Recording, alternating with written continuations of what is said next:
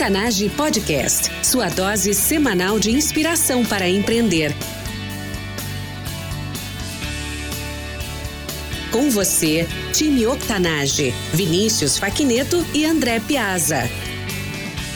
Bem-vinda e bem-vindo ao Octanage Lab, conexão Londres, Austin, Brasil. Eu sou André Piazza, consultor de inovação em Austin, Texas. Eu sou Vinícius Faquineto, empreendedor e mentor em Londres. Como hosts do Octanage, exploramos as últimas novidades em inovação, negócios e empreendedorismo que acontecem nos Estados Unidos e na Europa e como isso faz a diferença para você e para o seu empreendimento no Brasil.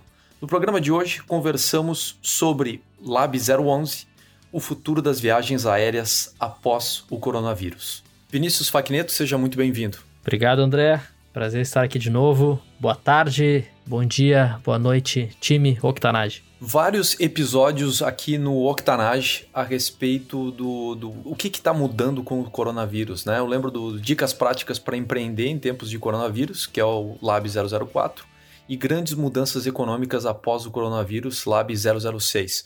Foram grandes episódios de, de muito sucesso aí, muitos downloads e público novo mandando feedback. E a gente resolveu fazer hoje, então, um programa, um estudo de caso, falando sobre as viagens, o que, que vai ser viajar após o coronavírus. Dando alguns insights a respeito disso e de como é que as coisas vão funcionar. Incrível. Acho que é um tópico bem interessante. Na verdade, acho que muita ansiedade do nosso público e, na verdade, de todo e qualquer é, gestor e empreendedor é, em relação ao futuro de diversos setores aí da economia. Mas hoje, realmente, nós trouxemos aqui um estudo de caso para falar, então, de viagens e principalmente aí é, das, né, o futuro aí das linhas aéreas. É, bom, vamos começar acho que trazendo alguns números, o pessoal tem uma ideia aí do que aconteceu, é, pegando né, fevereiro, por exemplo, que diria que muita coisa ainda estava normal, acontecendo agora. Um dos primeiros setores a serem afetados pelo coronavírus foi o, o das linhas aéreas e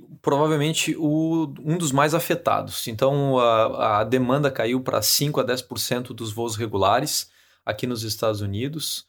Uh, o TSA, que é o órgão federal que, que faz o, a segurança dentro dos aeroportos, tem, tem revisado menos de 10% dos passageiros, uma média de 5% a 7% agora no mês de abril. Em torno de, de 2,3 milhões de pessoas viajavam diariamente nos Estados Unidos.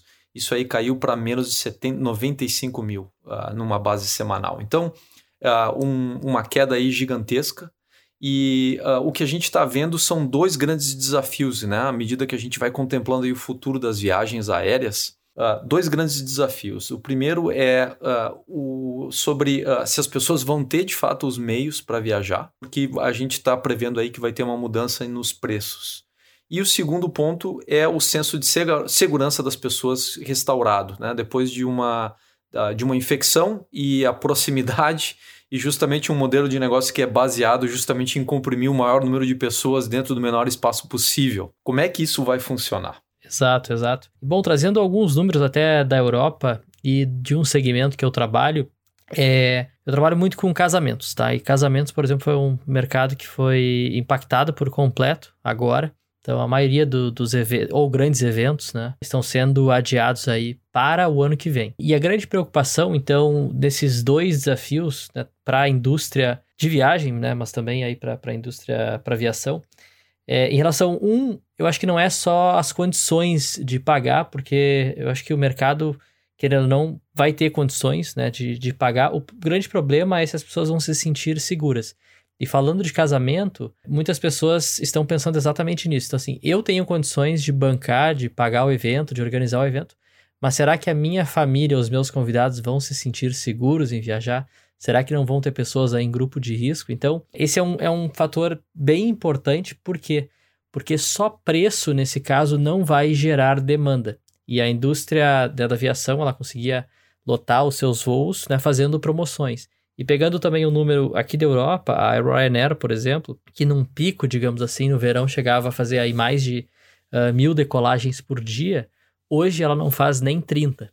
Então, tá aí um grande desafio realmente para a aviação. Um outro ponto a ser considerado é, são as alternativas. Uh, normalmente, as pessoas não consideravam e, e buscavam fazer um negócio de forma pessoal Eu acho que um, um grande impacto do coronavírus vai ser que as pessoas vão ser forçadas a considerar alternativas remotas. Né? Então, utilizar uh, videoconferências para fechar negócios, que é uma, uma forma, uh, não, é, não é a mesma coisa de fechar pessoalmente, não passa a mesma credibilidade, porém as pessoas vão ter que se adaptar. E eu acho que isso também vai fazer parte aí da, do processo de escolha das pessoas. Tem também essa questão aí uh, e o, o trade-off, né? o balanço entre uh, a inovação que a indústria das linhas aéreas está devendo aí há várias décadas, uh, pela, pelo conforto que eles criaram em relação a isso. Né? Eles tinham uma demanda e eles estavam atingindo essa demanda e os custos de transformação eram muito elevados, né? com, com um modelo de negócio que tem uma margem muito baixa. Então isso, na verdade, gerou um déficit de, de inovação aí dentro da, das linhas aéreas que a gente vê há várias décadas. Né? Vamos, vamos resgatar um pouco aí das, do histórico das linhas aéreas no Brasil, Vinícius. O que, que é que tu lembra? Bom, eu não sou tão velho assim, então tem algumas linhas aéreas aí que eu nunca cheguei a viajar, como Varig e VASP, mas a gente estava discutindo e muitas das hoje das maiores, né, ou únicas também linhas aéreas no Brasil, elas começaram como sendo low cost, né, a custo baixo ou mais acessível. Então, uh, a exemplo, a própria Gol é, que depois até adquiriu a Webjet, né, começaram as suas operações como sendo é, de custo baixo. Uh, Azul também tinha essa proposta, é, apesar de hoje ainda também usar, é, digamos assim, alguns aeroportos secundários, né, que não são os, os maiores ou principais, mas acabou crescendo né, nesse, nesse meio, porém com, com custo mais baixo. Né? Uh, porém, muita falta de inovação.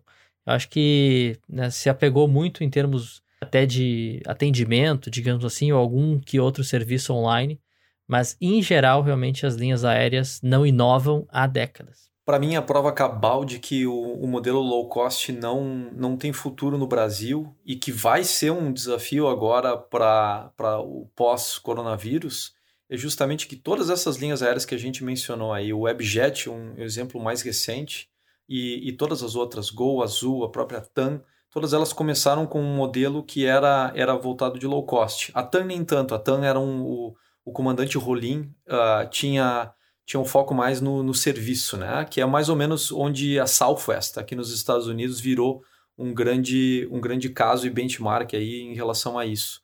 Uh, porém, está tá mostrado, né, tá, tá claro aí ao longo das décadas que todas elas ou mudaram o modelo de negócios ou foram adquiridas umas pelas outras.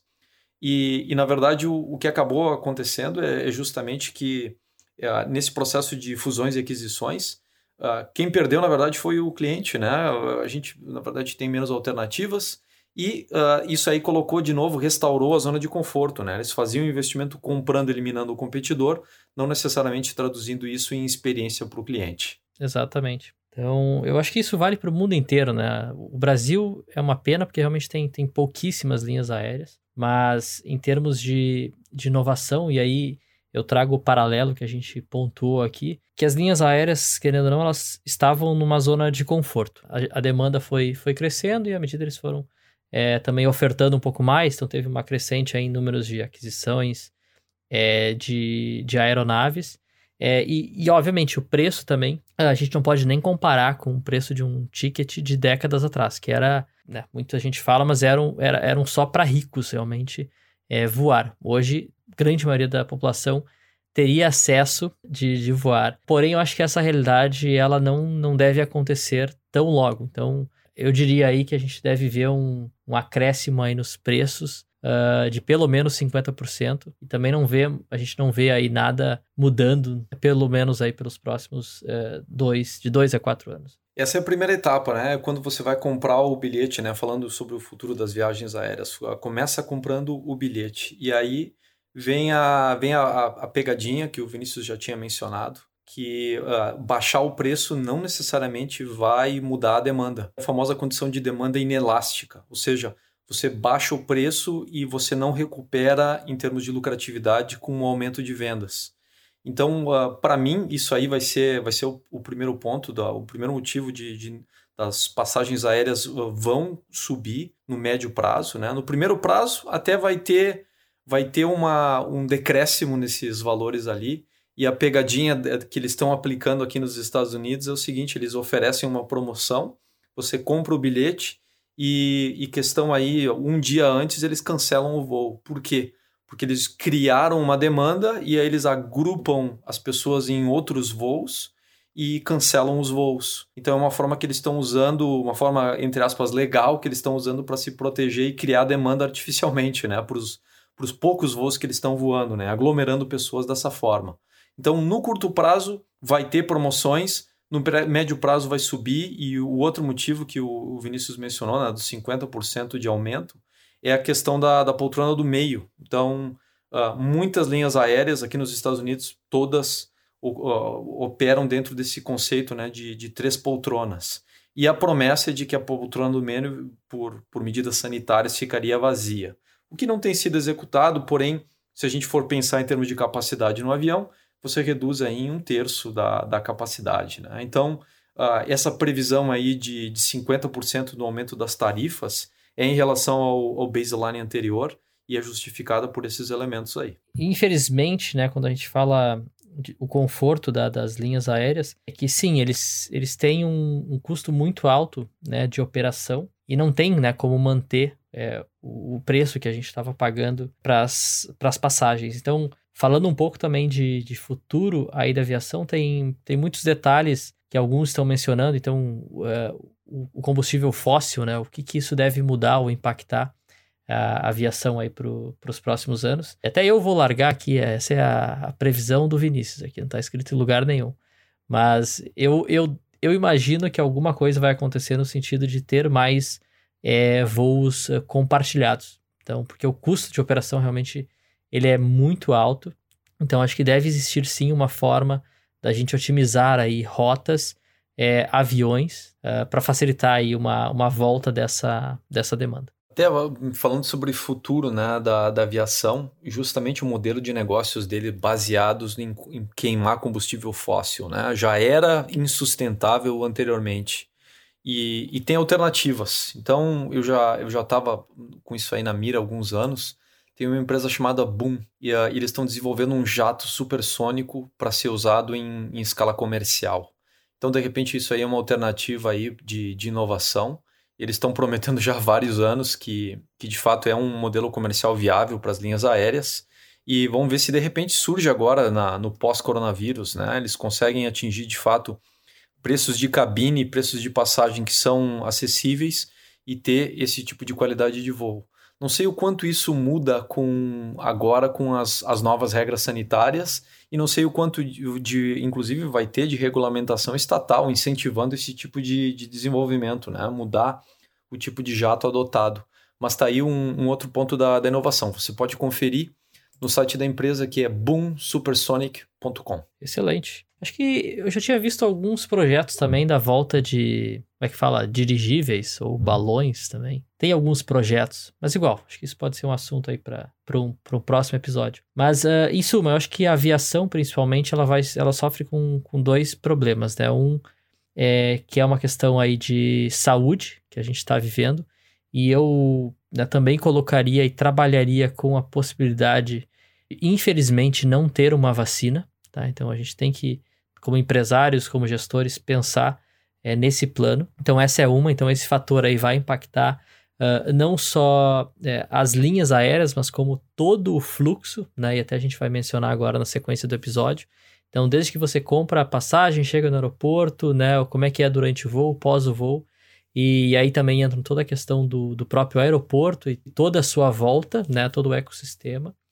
Uh, então, esse é um problema, mas o outro é o que a, a aviação já vinha sofrendo, que é em relação aí à, à tecnologia em termos das aeronaves e aí um, uma preocupação muito maior das pessoas e do, e do planeta quanto à questão de, de preservação aí. É, e a gente está falando de poluição, não que a aviação seja o grande poluidor, né? A aviação deve representar de 2 a 3% do índice aí de, de contribuição para gás carbônico. Mas de qualquer forma, são esses dois desafios e o que a gente vai falar na sequência agora realmente é mais sobre o futuro ou o presente vivendo aí um, essa situação de coronavírus. Muito bem, uh, vamos assumir que a gente comprou o bilhete, chegamos no aeroporto. O que, que muda que, que vai mudar dentro do, do aeroporto? Né? Então, o primeiro ponto que a gente vê aí vai ser um aumento do, do check-in, do auto check-in. Então, as pessoas fazendo o próprio check-in, mas não só aquele de, de confirmar o voo e a presença, mas também de despachar as próprias malas, né? Tirar um operador disso aí por questões sanitárias. Uh, outro ponto que vai ser interessante que por questões sanitárias e vai ser um ponto aí de muita, de muita, muito conflito, vai ser a proibição ou, ou diminuição das bagagens de mão. Então, porque o, o ponto principal é as, as bagagens poderiam ser portadoras elas mesmo do, do vírus e seria muito difícil manter a, a, elas higienizadas. Então vai, vai ser um ponto aí de muito conflito, que é o que a gente tem visto aí nos últimos tempos, desde o momento que eles inventaram a, a regra de pagar pelas bagagens de mãos. Né? Então, esse aí vai ser o primeiro ponto e vai ser um ponto de muita contenção, porque as eh, empresas vão tentar limitar isso uh, de antemão e os passageiros, obviamente, para não ter que despachar, para não ter que pagar isso aí, vão a bagagem despachada vão tentar levar na mão. Então, o, provavelmente o governo vai ter que intervir e alguma coisa vai ser feita nesse sentido, mas ali vai ser tempestade garantida. Outro ponto interessante dentro desse processo é, depois de feito o check-in, quando você vai passar pela segurança, a higienização, limpeza dos containers. Depois de cada uso, depois que cada pessoa passar, vai ser de repente vai ter que ser feita uma higienização dos containers, né? Isso aí levaria, adicionaria o tempo de, de verificação em muito tempo por passageiro e tem gente aí falando de espera de check-in de quatro horas dentro do aeroporto, né? Para passar pela segurança e tudo mais. É, eu, eu já achava antes os tempos de, de, de segurança elevados. Imagina agora, Vinícius, como é que fica isso aí? Preocupante, preocupante. Mas eu vou te dizer, eu sempre tive muito, não sei se é outra palavra, mas nojo de usar esses recipientes, porque eles, eles, eles são nojentos. Aquele container deve passar lá o dia inteiro, passando por milhares de mãos e não tem um paninho que limpe aquilo. Mas sim, né, temos uma preocupação em termos com tempo aí de check-in. Eu acho que tem outras medidas, principalmente nos Estados Unidos, né? Que aí vocês fazem é, tirar os sapatos também. Então, por exemplo, aqui na Europa já não tem tanto isso. Nos Estados Unidos eu sei que é, que é mais comum. E outro detalhe que na, Euro... na Europa, desculpa, na Ásia já se usava, né? Na China, é, grandes medidores de temperatura, né? Que é como se fosse uma, né, aquela, aquela portinha que tu passa para detector de metal. Então, provavelmente isso a gente vai ter aí em grande em grande escala também, né? Vai, vai. E o conceito todo é eliminar quem. Eliminar. identificar quem está com febre.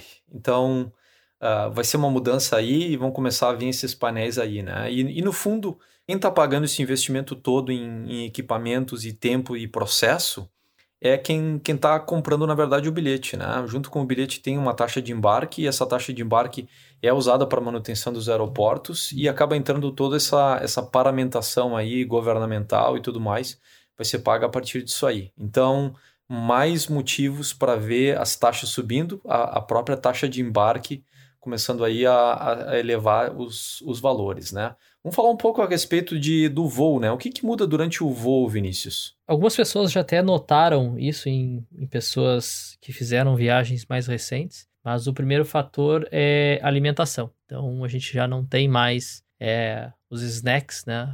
Ou comidinhas, por exemplo, em, em, voos. Então muita gente aí teve que de alguma forma parar em algum local para comprar alguma coisa para se alimentar aí do, durante os voos. Mas essa é uma certeza e uma preocupação atual. Então não sei como é que isso vai ser resolvido é, no longo prazo, mas isso já é uma certeza. Então as, uh, as linhas aéreas já não estão mais oferecendo alimentos. Até uma brincadeira aqui, mas é, para quem voou, né, eu, não foi o meu caso, né, só vejo histórias, filmes aí, mas antigamente os, os atendentes de bordo usavam luvas brancas, né, até porque o voo era um voo mais exclusivo, então tinha toda aquela requinte.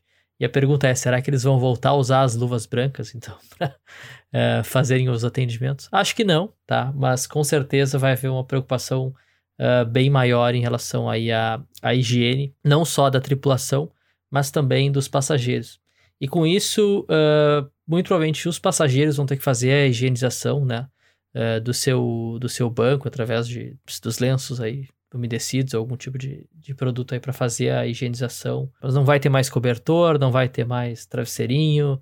Então, muitas regalias aí dos voos devem ser cortadas por medidas aí de, de segurança. Muito se pergunta sobre o ar dentro do avião, então, né, já não foi comprovado, né, 100% de eficácia, mas o sistema de, de ventilação ele é muito eficiente, então é muito difícil que o vírus seja transmitido aí pelo sistema de, é, de ventilação do, do avião. Porém, é, nada impede de você pegar né, o vírus de um coleguinha sentado do seu lado, até porque dificilmente mesmo você eliminando o banco do meio, mesmo assim você não tem dois metros de distância entre um assento e outro. Eles fizeram um estudo detalhado a respeito de como é que uh, ocorreria a transmissão de infecções uh, por vias aéreas dentro de, um, dentro de uma aeronave. E ficou comprovado o, os assentos mais seguros são aqueles da, da janela. E a, a, transmissão ocorre pela, pelo tráfego de pessoas no corredor. Então provavelmente aí vão tentar impor medidas de restringir o tráfego de pessoas no corredor também que, que nunca foi um favorito das linhas aéreas, né? Eles sempre tentaram te prender dentro da, do assento e com através do cinto de segurança era uma das formas, né? Uh, mantendo os cintos de segurança afivelados, o sinal aberto, o sinal fechado em relação a isso. E a, a restrição, então, agora vai ser ainda maior, porque o, com o tráfego de pessoas acaba movimentando o ar e aí, a, digamos, a pessoa contaminada poderia espalhar principalmente para aquelas as pessoas que estão nas cadeiras, as poltronas de, de corredor, que é a minha favorita, né? O, tu, tu falando anteriormente a respeito de, de uh, atendentes usando luvas brancas e tudo mais, né? Me lembrou do Mickey e da Minnie, que, que foram os personagens justamente que, que tinham essas luvas, né? Uh, de repente é, é isso aí, né? É o que a aviação sempre foi, né? O, o Mickey Mouse do, do transporte. Falando então, acho que do pós-voo, uh, ou de repente que parte da chegada, eu acho que um, um ponto bem importante aí que deve mudar, e, e, esse é um dos motivos também pelo qual muitas pessoas não vão viajar, é a incerteza e insegurança. Então, por exemplo, eu não tenho certeza de que, se, de que eu vou poder chegar no local e poder caminhar livremente. Então, assim, o governo tem todo o poder, né? E o aeroporto de destino aí tem, tem todo o poder de me deixar em quarentena se eles acharem que eu devo ficar em, em quarentena. E depois disso, eu também não sei se eu vou conseguir voltar, que essa a pegadinha que o André mencionou aí no começo da nossa conversa é verdade. Hoje tu compra um bilhete e tu não tem certeza se tu vai viajar naquele dia. A companhia ela pode cancelar, segurar o teu voo, né, esperar preencher um, um, avião, porque, porque muitos aviões aí estão voando praticamente vazios. Então, esse é um problema. E, e para quem gosta de comprar passagens separadas, como eu, por exemplo, é, sofreria um pênalti gigantesco. Então, porque eu não teria cobertura aí de seguro, a companhia não é, se preocuparia comigo porque eu fiz compras é, distintas. Então, bem complicado. Bem complicado. E aí, claro, como a gente está falando aí de viagens profissionais e muita gente acaba fazendo conexões, mas imaginem uma família viajando de férias, né, onde tem lá pelo menos quatro uh, pessoas viajando. Então, não, não é só tu ali sentado tendo que dormir no aeroporto, mas imagina uma família aí com seus filhos, acho que a situação ficaria um pouquinho mais complicada. Vai, vai ter essas repercussões aí sim, e, e a, o ponto importante de mencionar é que parte do ecossistema de inovação é a regulamentação governa, governamental. Isso aí é algo que, que tem sido muito falho em, tempos, em, em termos de aviação, e a gente nota que, que houve uma série de proteções feitas para as companhias aéreas para reduzir os custos delas. Né? Então, se você está no aeroporto e, e, tem uma passagem uh, cancelada pela companhia, eles te dão uma cobertura, que basicamente é um vale, vale hotel por uma noite, e te remarcam para o dia seguinte. Né? Uh, uh, numa, numa situação aí de coronavírus, isso aí vai mudar. E, e como isso aí, na verdade, vai impactar e vai criar mais problemas para a aviação, vai ser algo que, que provavelmente o governo precisaria regulamentar. E aí, essas regulamentações aí são, são tratados internacionais que demoram muitos anos, demoram muitas décadas aí para serem confeccionados, regulados, negociados e aprovados. Então, uh, provavelmente o que a gente vai ver no início aí é um, um aumento muito grande do desconforto relacionado com as viagens porque vão ter muito menos voos, porque o sistema atual já é, já estava a prática toda já era predatória em cima do consumidor, porque não foi feito investimento em inovação e porque a gente vai chegar lá do outro lado e os governos vão impor mais limitações. Né? Uma das, das outras limitações né, em cima daquilo que o Vinícius comentou é justamente verificação de, de vacinas ou até se de fato eles não gostarem de ti, podem resolver te reter e te internar dentro de uma quarentena forçada dentro do local. Então, uh, realmente isso aí tudo vai inibir muita gente de viajar e no primeiro momento aí durante uns bons seis meses aí vai vai ser o aeroporto vai ser um lugar meio vazio e meio tirado às moscas. É, exatamente. Bom, tá aí um desafio para todos vocês que nos escutam agora. É, e a grande, assim, uma das mensagens né, que eu e o André acabamos, a gente conversou um pouco antes, o conforto ele é um inimigo, um dos maiores inimigos né, do, seu, do seu negócio. Então, nenhum negócio está livre de sofrer uh, disrupções. Então, sempre pense no futuro né, do seu negócio, tente validar uh, novas ideias, mas se preocupe também com né, fluxo de caixa, margem, porque a, essa indústria, principalmente falando de linhas aéreas, é impressionante como eles sempre viveram no limite, né? As, as margens sempre foram uh, muito baixas né? e nunca houve uma preocupação em criar novos modelos de negócio. Então, esse é um, esse é um case aí que dá para a gente usar para outros segmentos e outras indústrias também. Muito bem lembrado. Talvez o, a grande pergunta do episódio de hoje é o que você faria diferente no modelo de negócios das linhas aéreas e agora na situação do coronavírus. A gente tentou aí criar algumas situações baseadas naquilo que a gente vê como realidade, como indicadores, e a gente quer escutar a sua opinião. Então, responde para a gente o que você faria diferente no modelo de negócios das linhas aéreas daqui para frente. Você entra lá no octanage.com/pergunte e manda para nós a mensagem através do WhatsApp ou através de, de DMs em qualquer rede social. Time Octanage, até a próxima. Octanage Podcast, sua dose semanal de inspiração para empreender.